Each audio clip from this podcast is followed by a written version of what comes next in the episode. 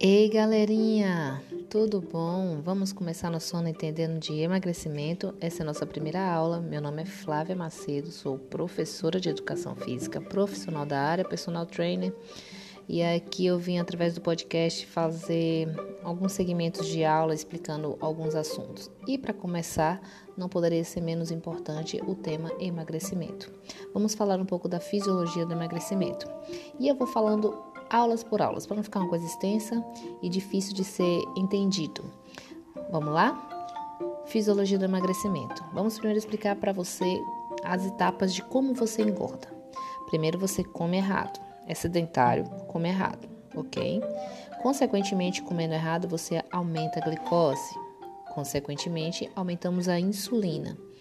E aí, aumentando essa insulina, a gente aumenta a nossa fome. E aí vem mais comida gerando LPL, que é a lipoproteína lipase, e aí você acaba engordando.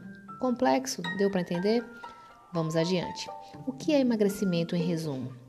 Manter a massa muscular ou ganhar massa muscular e perder gordura. É simples de entender.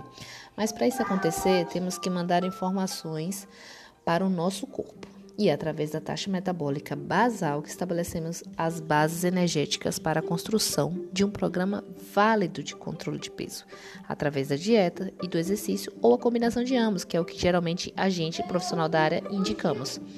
E a taxa, a taxa metabólica basal precisa estar mantida ou aumentada.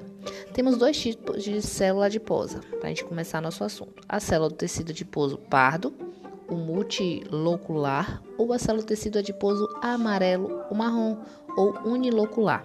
Existem vários termos que cada profissional usa. Eu prefiro usar como branca e marrom. E aí, qual que vocês acham que é a mais ideal? Prefere acumular branca ou a marrom? Vou dar uma forcinha para vocês entenderem. Temos que converter a gordura branca em gordura marrom. É, mas por quê? A gordura branca armazena gordura e a marrom, ela queima. Que ótimo, né? Uma gordura que queima a gordura é perfeito. Mas como que eu faço para obter esse processo?